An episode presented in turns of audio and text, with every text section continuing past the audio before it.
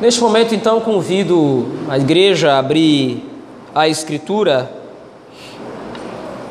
no livro de Gênesis, capítulo 35.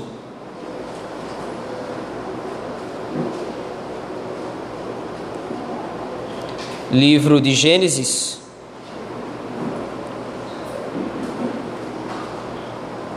capítulo 35.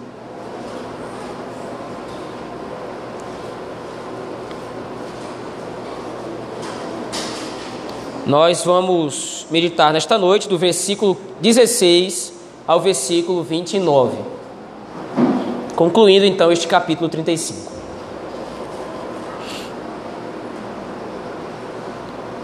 Livro de Gênesis, capítulo 35, versículos de 16 a 29.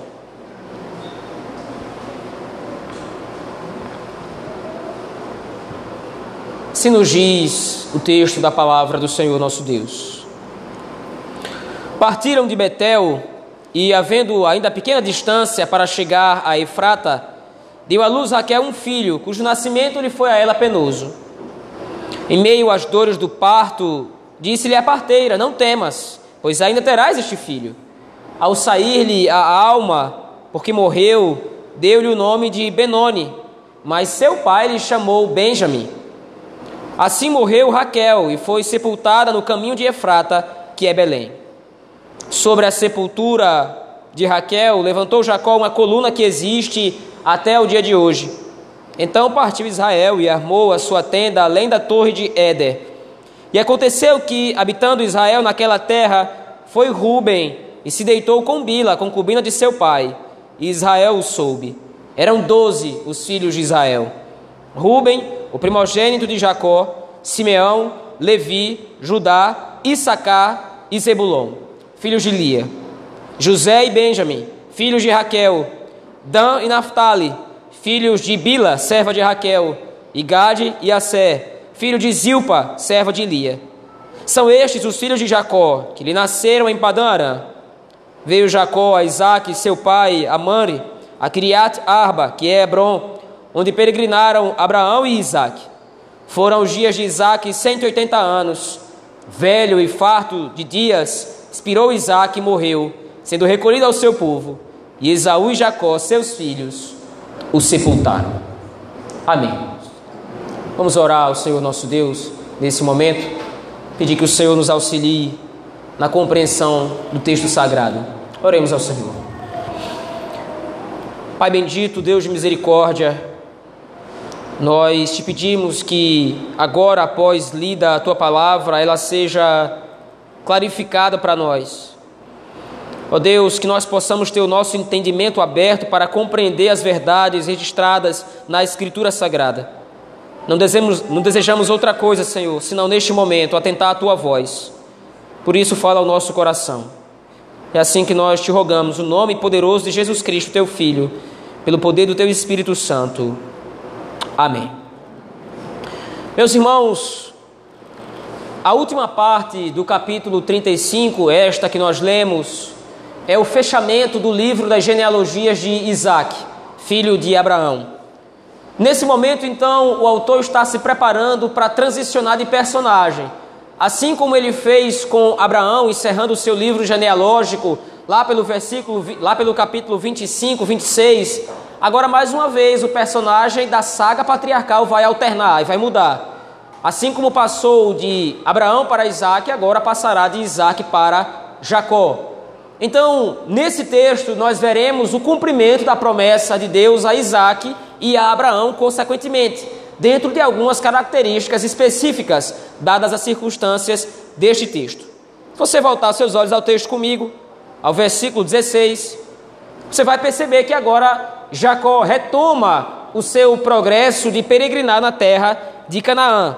Ele havia chegado a Betel, no capítulo 35, onde cumpriu seu voto ao Senhor, como nós vimos no domingo passado, e agora ele está partindo de Betel para peregrinar ao longo da terra de Canaã.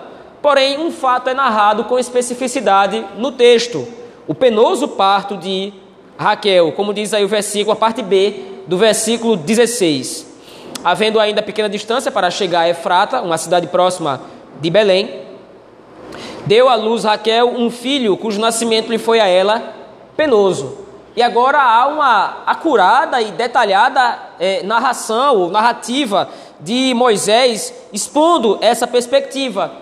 Mas veja, para que nós possamos compreender a motivação de Moisés para descrever o parto dificultoso de Raquel, nós precisamos nos lembrar da aliança que o Senhor fez com Isaac e na aliança que o Senhor Deus fez principalmente com o patriarca principal, que é Abraão. Se você se lembrar, no capítulo 12, versículo 3, o Senhor faz uma promessa a Abraão, como nós já temos visto aqui repetidamente.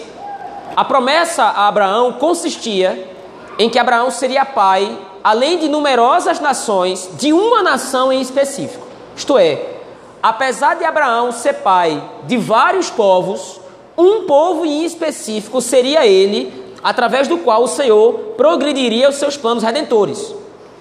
E aí então é prometido isso a Abraão, é prometido uma descendência. Só que então nós vemos que é no nascimento de Isaac que a promessa que o Senhor havia feito a Abraão ela é cumprida, porém com uma ressalva. Isaac não é a descendência, Isaac é o símbolo da descendência. E além disso, Isaac é um referencial para a descendência prometida, sobretudo para o Messias. Naturalmente, ele mesmo não é o Messias, Isaac não é Jesus Cristo, o filho prometido da promessa, mas ele representa tanto a descendência prometida, o povo, quanto o descendente prometido. Porém, Isaac não é o cumprimento efetivo da promessa que o Senhor fez na aliança com Abraão. De maneira tão que ele representa uma promessa a ser cumprida posteriormente. E como nós vimos, a transição da bênção de Isaac para Jacó acontece pela escolha soberana. Ao invés de Isaac abençoar seu filho mais velho, o seu primogênito, Esaú, ele abençoa, ainda que por engano, mas providenciado pelo Senhor, ele abençoa Jacó. E agora o que fica claro no texto, ou na narrativa patriarcal, é que é através de Jacó que a bênção patriarcal ela vai prosseguir. Então agora, narrando o final da vida de Isaac, Moisés está se preparando para fechar esse livro, como eu disse antes, para fechar a genealogia de Isaac. Porém, a genealogia de Isaac ela não é completada, ou o livro não é fechado, até que Isaac possa ver o cumprimento da sua promessa, o cumprimento da promessa do Senhor, o comprometimento, ou o cumprimento da promessa abraâmica sobre Isaac. E agora você tem o contexto do nascimento do último filho de Jacó, Benjamim. De maneira que agora, e o autor vai dizer isso lá no versículo 22, os doze filhos de Jacó, eles nascem. Os doze quer dizer o cabeça, e aqui você precisa se lembrar disso.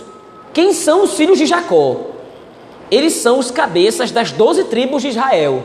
Só que é uma informação que precisa estar clara na nossa mente ao longo de todo o texto os filhos de Jacó, e ao longo de todo o livro de Gênesis, agora, ao longo de todo o restante do livro de Gênesis, até o capítulo 50, o que nós vamos ver é exatamente isso. Os doze filhos de Jacó representam as doze tribos de Israel. Eles são cabeças, os cabeças das doze tribos. E o que representa cada um desses cabeças? Representa a totalidade do número do povo de Deus. Quando o autor chega no versículo 22 dizendo que são doze os filhos de Israel, ele está dizendo o número está concluído, o número está acabado. Todos os filhos de Jacó que representarão o povo de Deus nasceram. Todos os filhos de Jacó que representam o cumprimento da promessa que o Senhor fez a Abraão agora foram concebidos. Porém, agora nós podemos entender o contexto em qual, ou através do qual isso acontece. O último dos filhos de Jacó nasce em meio a dois sofrimentos, como mostra aí o versículo 17 ao 18. Veja aí o texto mais uma vez. Em meio às dores do parto, disse-lhe a parteira: Não temas, pois ainda terás este filho. Ao sair-lhe a alma, porque morreu, deu-lhe o nome de Benoni. Em hebraico, a palavra Benoni significa pranto, pesar ou luto. Então, Raquel agora nomeia o seu filho de acordo com o contexto. Isso era uma prática muito comum. As circunstâncias do nascimento, nós vimos isso capítulos anteriores, enquanto as esposas de Jacó estão nomeando seus filhos, elas nomeiam seus filhos baseado no contexto em que estão vivendo. E agora Raquel usa esse mesmo princípio para nomear o último filho de Jacó, a qual ela chama de Benoni, o filho do meu pranto, o filho do meu luto, da minha tristeza. Por outro lado, seu pai lhe chamou Benjamim, que tem a ver com mão direita, filho da minha mão direita. De repente, os, os comentaristas aqui eles se dividem para saber qual é o significado exato do nome de Benjamim ou de Benjamim. De repente, o que Jacó tem em mente é dizer que ele é filho da sua proteção, simbolizado ali pela mão direita, dizendo que esse último filho de Jacó será super protegido, ou será protegido em demasia, ou significa riqueza, filho da minha riqueza, filho da minha fortuna. O fato é, como disse antes, que o último filho de Jacó nasce num contexto de sofrimento. O que isso significa? O que isso representa à luz do texto? Lembre, Moisés está narrando esses acontecimentos para o povo de Israel. E agora o que Moisés está demonstrando é que para que completasse, ou para que se completasse o número dos filhos de Jacó, para que os cabeças das tribos de Israel fossem completados, para que o seu número fosse totalizado, houve uma expectativa de dois sofrimentos para isso. Automaticamente nós temos que ler esse texto baseado no que a escritura inteira diz. E para isso nós precisamos então revisitar alguns outros textos. Peço que você abra a sua Bíblia no livro do profeta Jeremias, no capítulo 31.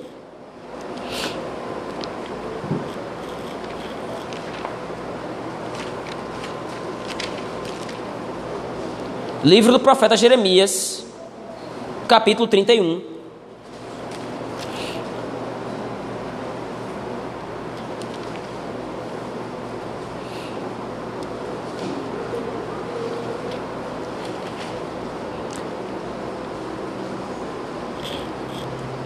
a partir do versículo número 10 até o versículo número 15. Antes de nós lermos, veja qual é o contexto do capítulo 31 de Jeremias. O profeta agora recebe do Senhor uma revelação. E que revelação é essa? É a revelação da nova aliança. Aquilo que vai ser inaugurado como sendo o ápice da revelação do Senhor. A restauração completa e total do povo de Deus. E agora Jeremias recebe essa profecia da parte do Senhor, demonstrando que haverá um momento em que o povo de Deus e toda a criação será restaurado à comunhão plena com o Senhor através dessa nova aliança que vai ser estabelecida. E veja, a partir do versículo 10: Ouvi a palavra do Senhor, ó nações, e anunciai nas terras longínquas do mar, e dizei: Aquele que espalhou a Israel o congregará, e o guardará como pastor ao seu rebanho.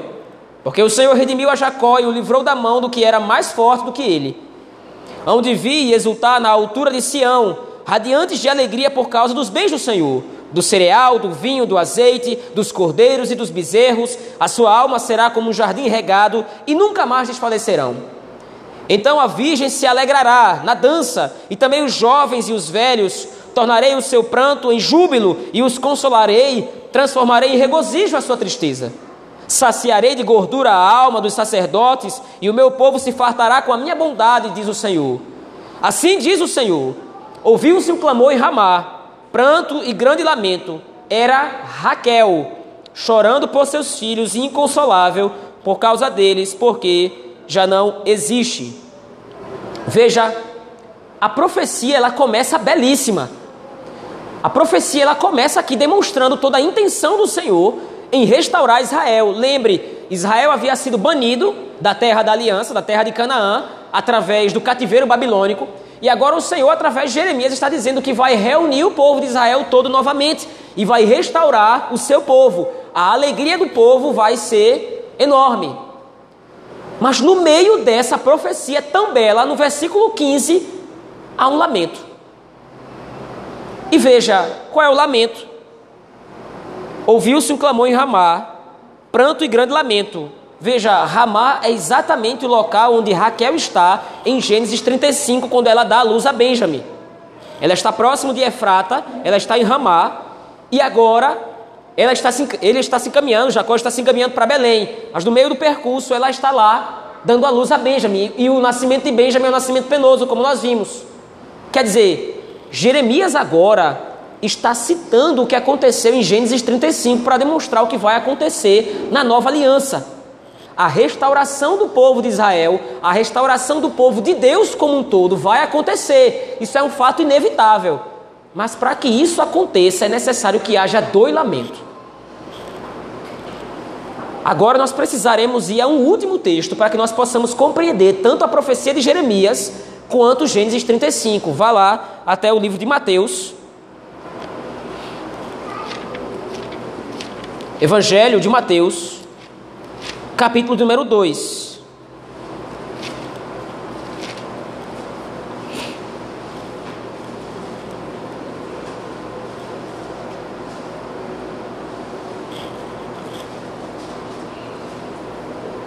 A partir do versículo 16, veja, acompanha a leitura.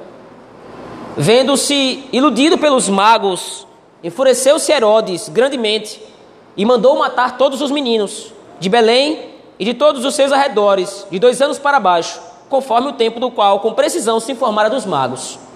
Então se cumpriu o que fora dito por intermédio do profeta Jeremias. Ouviu-se um clamor em Ramá, pranto e choro e grande lamento. Era Raquel chorando por seus filhos, inconsolável porque já não mais existem. E veja agora qual é a ótica de Mateus. Ele olha para a profecia de Jeremias e ele olha para o contexto de Gênesis 35 e ele vê que é no nascimento de Cristo que os dois contextos eles são cumpridos literalmente. O que nós estamos observando em Gênesis 35, versículo 16 a 22, no primeiro momento, é que o nascimento de Benjamim é uma cena, é uma prefiguração de como a história da redenção ela vai acabar. Para que o número do povo de Deus seja completo, é necessário que o Messias venha. Para que o povo de Deus seja completamente restaurado, é necessário que haja salvação, é necessário que o plano de salvação seja corretamente executado. E como é que o plano de salvação vai ser executado? Somente quando o Messias vier, somente quando Cristo nascer. Só que para que Cristo nasça, é necessário que haja dois sofrimentos. Assim como Raquel lamentou, assim como Raquel sentiu o sofrimento no nascimento de Benjamim, assim então agora o povo de Deus todo vai sofrer para que nasça o Messias e a execução da salvação seja completada. Então, quando nós estamos lendo aqui Gênesis 35, versículo 16, nós não estamos contemplando somente a descrição ou a narrativa de um parto difícil. Nós estamos aqui diante agora da história da redenção.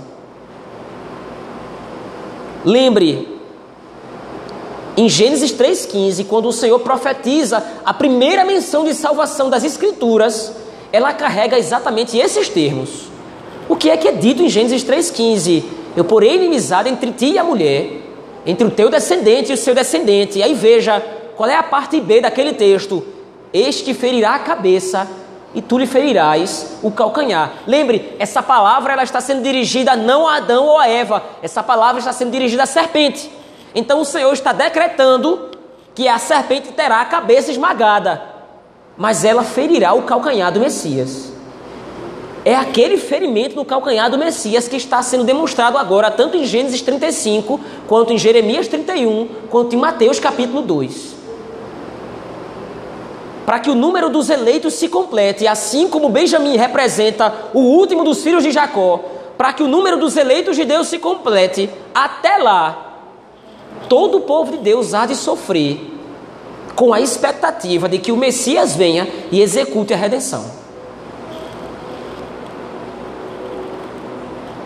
Veja, é aqui que o texto nos alcança em cheio. Porque nós sabemos perfeitamente bem que Cristo na cruz do Calvário cumpriu o seu papel de executor da redenção. Cristo na cruz do Calvário, ele cumpriu tudo aquilo que havia sido dito no Antigo Testamento com relação à obra da salvação, à expiação dos nossos pecados. Cristo já proporcionou tudo. Tudo está definitivamente acabado, como ele diz na cruz, está consumado, está concluído. Porém, a redenção ainda não aconteceu. A consumação da redenção ainda não, não aconteceu. E aqui nós precisamos nos lembrar do que nós vimos hoje pela manhã. A parábola do joio e do trigo. O que é que é profetizado por Cristo? O que é que é explicado por Cristo? Olha, vai haver a devida separação do trigo e do joio.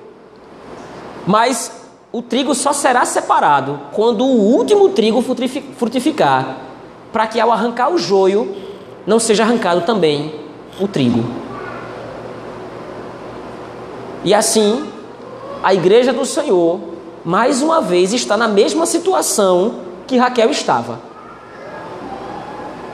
A igreja do Senhor está na mesma situação que Raquel estava naquele momento. Raquel sentiu dor para dar luz a Benjamin, o último dos filhos de Jacó.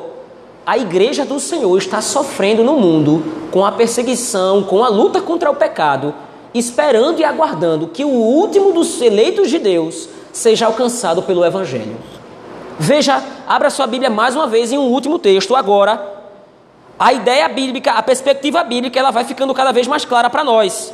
Veja lá, abra sua Bíblia, por favor, no livro de Apocalipse. No capítulo número 12.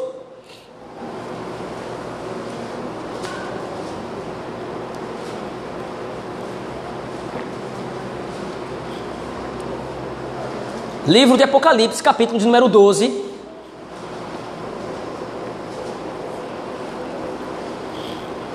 A partir do versículo 7, nós vamos ler apenas alguns versículos para entender este contexto. Você tem aí o versículo 7 demonstrando a peleja do que João está vendo da mulher, do dragão contra uma mulher. Veja aí, na verdade, o versículo 1 do capítulo 12. Viu-se grande sinal no céu, a saber, uma mulher vestida do sol, com a lua debaixo dos pés, e uma coroa com 12, de doze estrelas na cabeça. E qual é a descrição desta mulher, além da sua vestimenta? No versículo 2, que achando-se grávida, grita com as dores de parto, sofrendo tormentos para dar à luz. A perspectiva do que João está contemplando agora é exatamente uma mulher com dores de parto, ela está prestes a dar à luz, mas o seu nascimento ele é sofrível sofrível. Por quê? Versículo 3. Viu-se também outro sinal no céu, e eis um dragão, grande, vermelho, com sete cabeças, dez chifres, e nas cabeças sete diademas. E veja agora, além do sofrimento da mulher grávida, você tem um dragão perseguindo ela. A ideia clara do que João está vendo aqui é o povo de Deus ao longo da história inteira. A mulher grávida representa a igreja do Senhor, não somente no Novo Testamento, mas desde o Gênesis. Porque lembre, é no povo de Deus que o Cristo deverá nascer.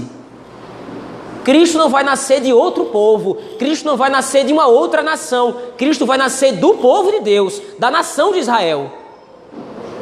E agora o povo de Deus está sofrendo com a perseguição do dragão, que naturalmente é a personificação aqui de Satanás, do que João está contemplando aqui.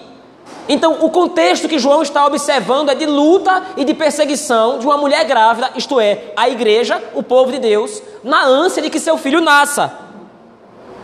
Mas então, no versículo 5 do capítulo 12 de Apocalipse, nasce o varão. E qual é a descrição do texto? Nasceu-lhe, pois, um filho varão, que há de reger todas as nações com cetro de ferro, e o seu filho foi arrebatado para Deus até o seu trono. Naturalmente, a única interpretação possível desse varão é que ele representa Cristo Jesus, ele é o Messias. Finalmente, Cristo nasceu. Finalmente, o filho varão da mulher foi concebido. O redentor das nações, o redentor dos povos nasceu. E ele foi arrebatado a Deus como Cristo foi assunto aos céus. Porém, Veja que a partir do versículo 13, a perseguição continua. Quando, pois, o dragão se viu atirado para a terra, perseguiu a mulher que dera à luz o filho varão. Ela já tinha dado à luz. A intenção do dragão, segundo a visão de João, é ferir o menino, é tragar o menino para que ele não nasça, ou impedir que a obra da salvação se consume. Mas aí então o filho já nasceu. Mas o dragão continua perseguindo a mulher.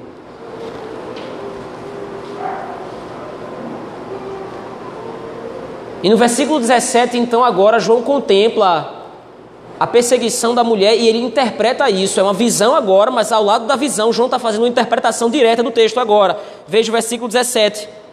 Irou-se o dragão contra a mulher e foi pelejar contra os restantes da sua descendência. Ele não pode mais perseguir o varão. Ele não pode mais perseguir o filho. Ele não pode mais perseguir o Messias. O Messias já nasceu, já executou a sua obra. Mas agora ele persegue então os da sua descendência. Ele persegue o próprio povo de Deus.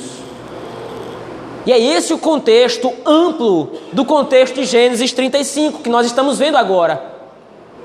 É isso que Moisés tem em mente quando está redigindo esse texto. Ele está exortando o povo de Israel, lembrando o povo de Israel da história da redenção, para que o número dos filhos de Deus se complete, para que o número dos filhos de Deus alcance a sua totalidade.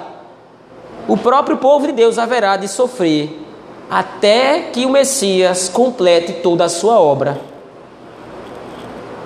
E assim nós hoje, a igreja do Senhor, assim como Raquel, nós sofremos. Sofremos num mundo que se volta contra o Senhor, que persegue a igreja. Mas veja, qual é a descrição aqui, a partir do versículo 23? Agora, Isaac, retornando a Isaac, o autor descreve os cabeças das doze tribos de Israel. Ele agora faz a descrição, descrição genealógica de cada um dos filhos de Jacó, começando por Ruben, o primogênito, terminando em Azer. O número dos eleitos está, o número dos filhos de Jacó está completo. Aqueles que representam o povo de Deus, eles foram completados, apesar do sofrimento de Raquel, apesar das dores que ela sofreu, apesar da luta para gerar o seu filho, apesar de ela ter morrido no parto.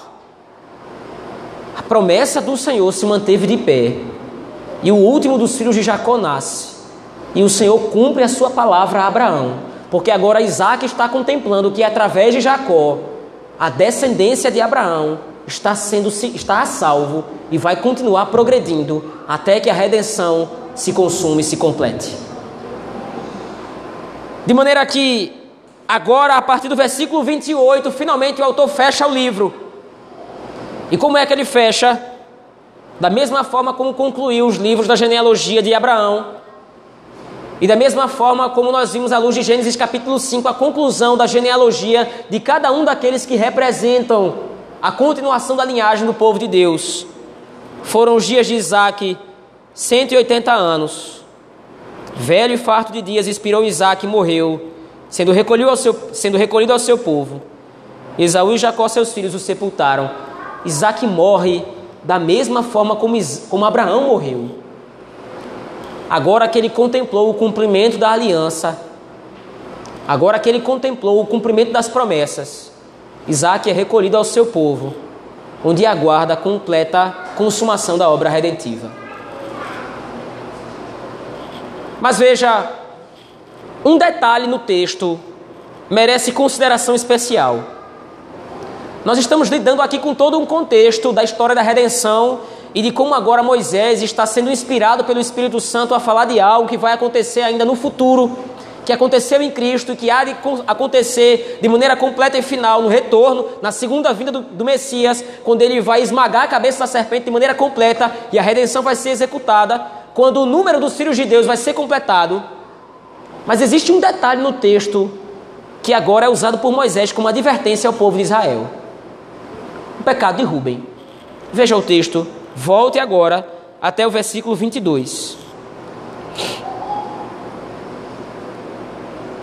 E aconteceu que, habitando Israel naquela terra, foi Ruben e se deitou com Bila, concubina de seu pai, e Israel soube.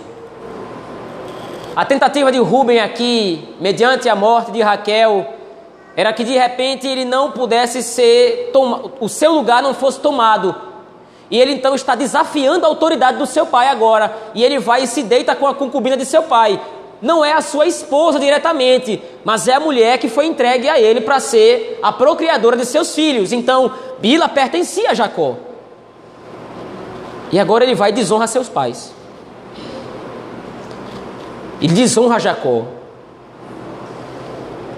E veja, a descrição é sucinta, a descrição é curta. Qual é a reação de Jacó no texto? Ele simplesmente o soube. Mas entenda, isso aqui não é uma descrição, uma outra descrição da apatia de Jacó, como foi no contexto do capítulo 34. Lembra? Lembre-se disso.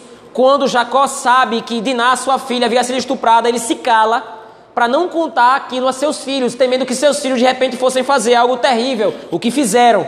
Naquele momento Jacó foi omisso, como nós vimos. Naquele momento Jacó foi covarde, mas agora a construção do texto não sugere isso. A intenção do texto é demonstrar que isso não lhe passou despercebido. Jacó soube da desonra de Ruben. E mais uma vez nós precisamos recorrer ao contexto canônico, ao contexto bíblico como um todo, para saber o que foi que aconteceu. No versículo 49, no capítulo 49 do livro de Gênesis, quando Jacó está no seu leito de morte, prestes a morrer, e ele agora está abençoando os seus doze filhos, veja lá aquele texto, por favor.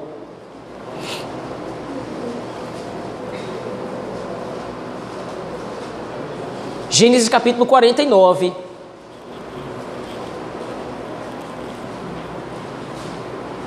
Nós vamos ver isso com mais detalhes quando nós chegarmos a esse texto, mas já há um adiantamento que precisa ser feito aqui. Gênesis capítulo 49, versículo 3. Ele agora vai proferir a sua bênção sobre o seu filho, Ruben. E o que ele diz? Ruben, tu és o meu primogênito, minha força e as minhas primícias, e as primícias do meu vigor, o mais excelente em altivez e o mais excelente em poder impetuoso como a águia, não serás o mais excelente. Porque subiste ao leito de teu pai e o profanaste, subiste à minha cama. O que Jacó está fazendo com Rubem aqui é pior do que qualquer disciplina. Rubem perde o seu direito de primogenitura. Ele desonrou seu pai Agora veja, entenda o que isso significa. Ruben é o líder da casa de Jacó. Sendo assim, humanamente falando, era na linhagem de Ruben que deveria nascer o Messias. Era da linhagem de Ruben que deveria haver o Redentor. Só que agora ele perde o seu direito de primogenitura, porque ele desonrou seus pais a maior das honras que alguém poderia ter foi tirada dele. A maior das honras que alguém poderia ter, imagine isso: Rubens seria o cabeça da tribo responsável por trazer o Messias à luz, por trazer o Messias ao mundo. Ele teria essa honra sobre si, mas agora isso é tirado dele. Veja, e mais uma vez eu peço que você abra sua Bíblia no livro de 1 Crônicas.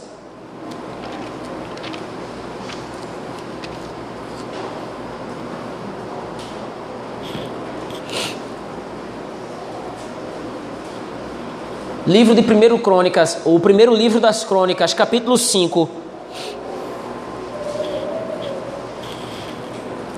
Há uma descrição de Rubem neste texto.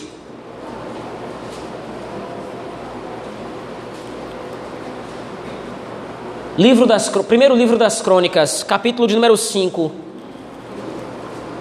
Assim diz o texto, versículo 1.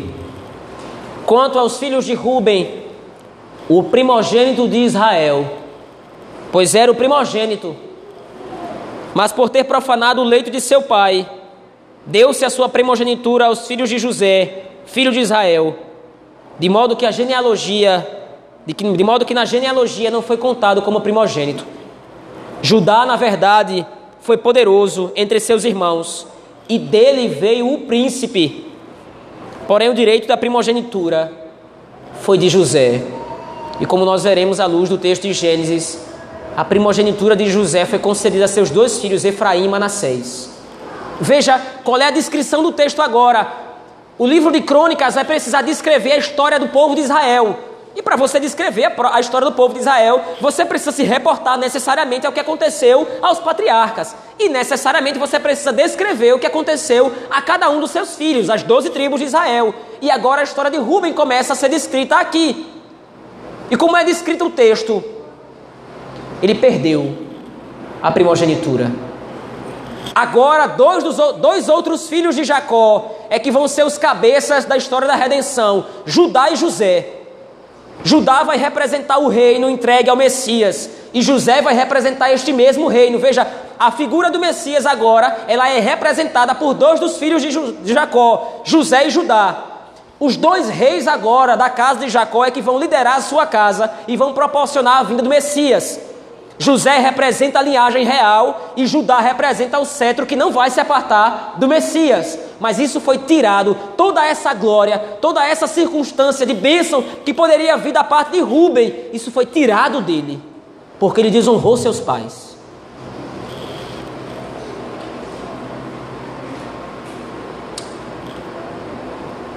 Eu gostaria de ser direto aqui agora aos filhos aqui presentes. Não interessa a sua idade.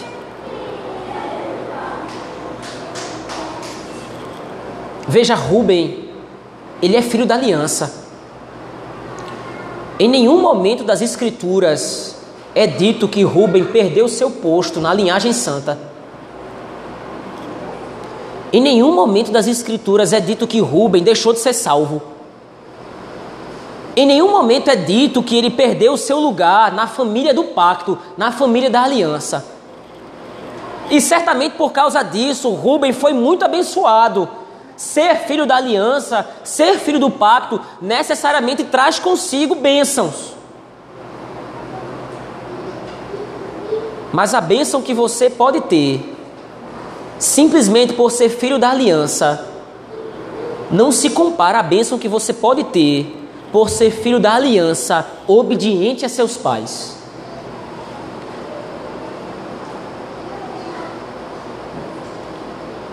Você pode ser bem-sucedido lá fora se você desonrar seus pais. Você pode ter bênçãos da parte de Deus lá fora, porque você é filho da aliança e isso não vai mudar. É um status irrevogável. Você é filho da aliança, a bênção do Senhor estará sobre você. Mas essa bênção nunca vai poder se comparar à bênção que você receberia se você honrar os seus pais e obedecê-lo. Veja, note o que é tirado de Rubem aqui.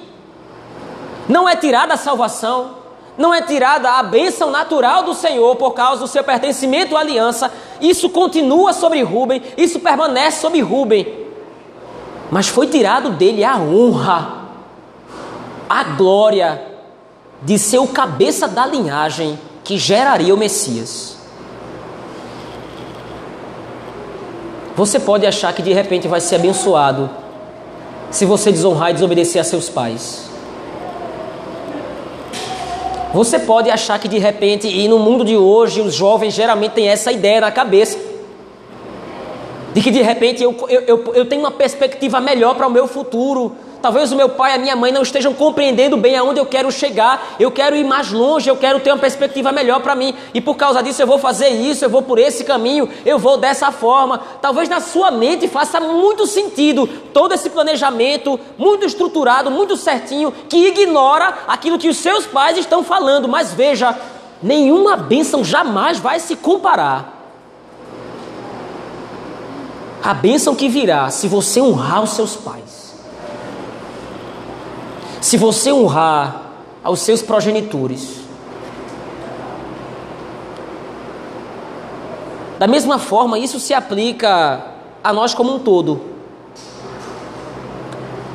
E aí eu me refiro a toda a igreja aqui necessariamente. Porque o que Rubem fez foi desonrar o seu pai, mas certamente o que ele fez foi pecado. E qualquer tipo de pecado vai inibir uma bênção muito maior que poderia recair sobre nós, se nós tão somente honrarmos ao Senhor. Todas as bênçãos que nós desfrutamos e usufruímos nessa vida, por sermos filhos da aliança, elas são boas. Veja, eu não estou dizendo que Deus oferece bênçãos medíocres, bênçãos pequenas. Todas as bênçãos que nós recebemos da parte do Senhor, elas são maravilhosas, elas são fruto da graça e do amor do Senhor por nós. Isso é um fato e é inequívoco isso.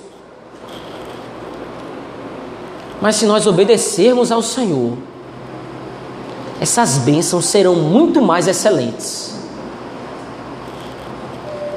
Se nós honrarmos o nosso Deus, essas bênçãos serão muito superiores. Nós estaremos honrando ao Deus da aliança que nos redimiu. Nós estaremos honrando ao nosso Senhor.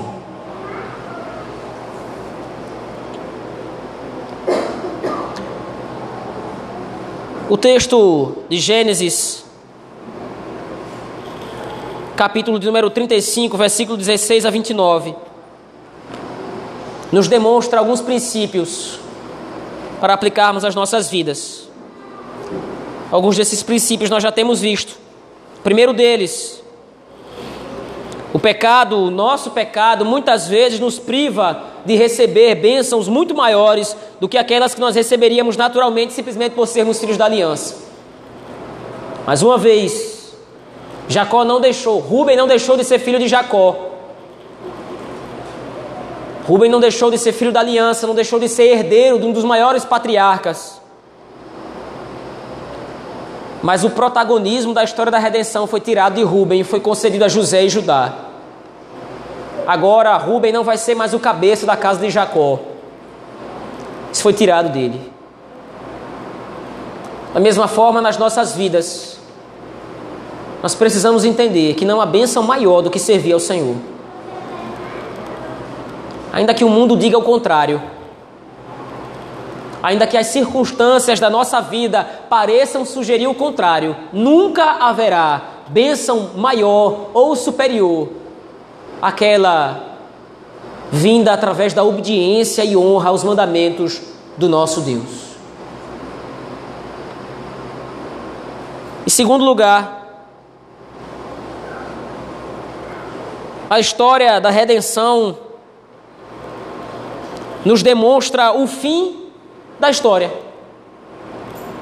e alimenta no nosso coração uma expectativa que muitas vezes traz dois, dois sofrimentos de que Cristo volte para consumar a obra da redenção. Nós estamos vivendo no mundo como uma mulher grávida tendo, sentindo dores de parto. E nós não vemos a hora de que nasça a redenção ou que nasça a consumação. Nós não vemos a hora que o último dos eleitos abrace o Evangelho. E eu gostaria que você voltasse ao livro de Apocalipse para que nós vislumbrássemos essa visão de João. E aqui eu concluo esse texto. Apocalipse, Apocalipse capítulo 7.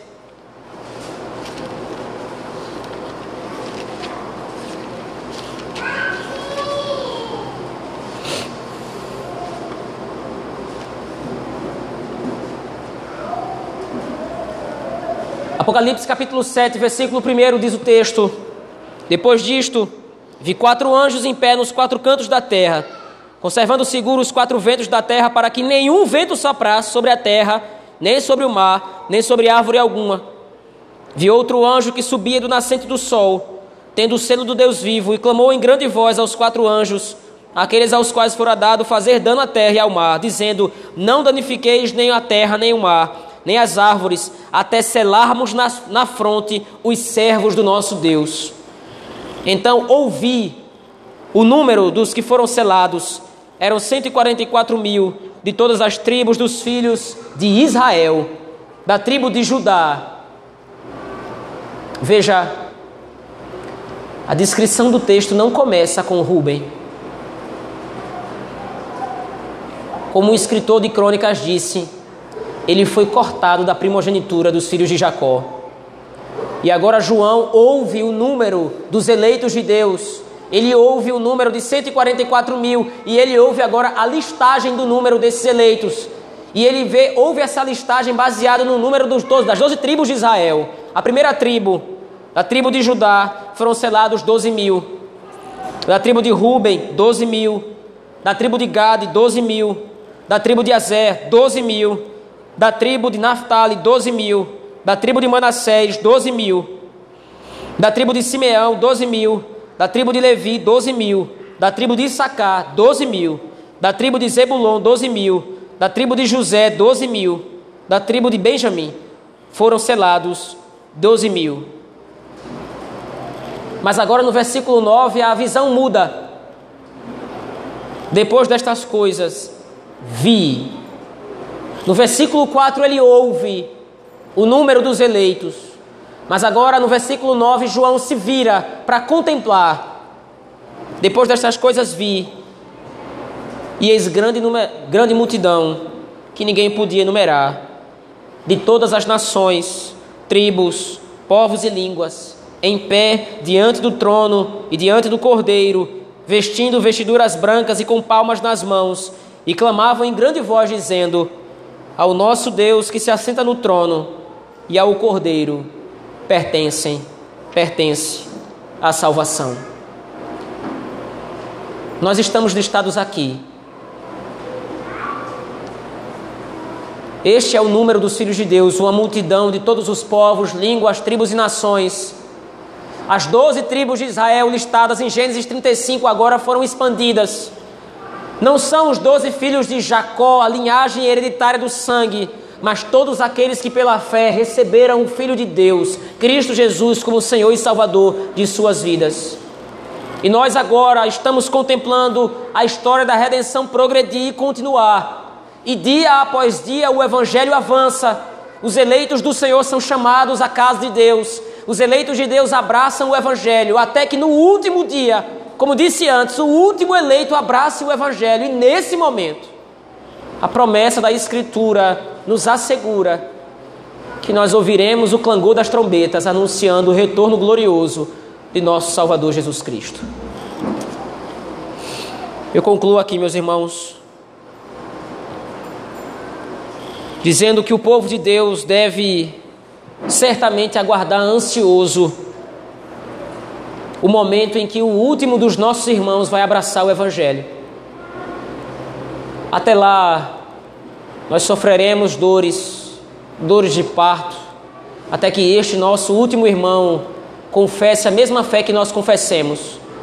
E aí então, nós seremos reunidos para junto com os doze cabeças das doze tribos de Israel, junto com nossos primeiros pais, Abraão, Isaac e Jacó, junto com o nosso primeiro pai, Adão, nós possamos clamar e gritar que ao Senhor nosso Deus, que se assenta no trono, e ao seu Cristo pertence a salvação.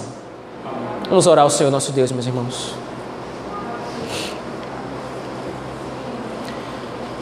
Deus de misericórdia, obrigado, Senhor, porque a tua palavra nos mostra quão profunda é a tua revelação. Aquilo que Moisés viu como uma sombra, aquilo que ele contemplou ao redigir Gênesis 35, 16 a 29, nós agora podemos contemplar claramente o registro de Moisés ao descrever o parto de Raquel e seu último filho, do último dos filhos de Jacó representa a dor que a tua igreja sofre, na expectativa de que o último eleito abrace o Evangelho. Nos ajuda, Senhor, a guardar firme esta palavra em nosso coração, a fim de alimentarmos a esperança de que isso acontecerá em breve. Aquele que há de vir virá e não tardará, para enxugar de nossos olhos toda lágrima e nos fazer assentar nas regiões celestiais, como assim o Senhor já nos vê. Nos ajuda, Senhor Guarda esta palavra em nossos corações. É assim que nós oramos no nome de Jesus Cristo, teu Filho, nosso Senhor. Amém.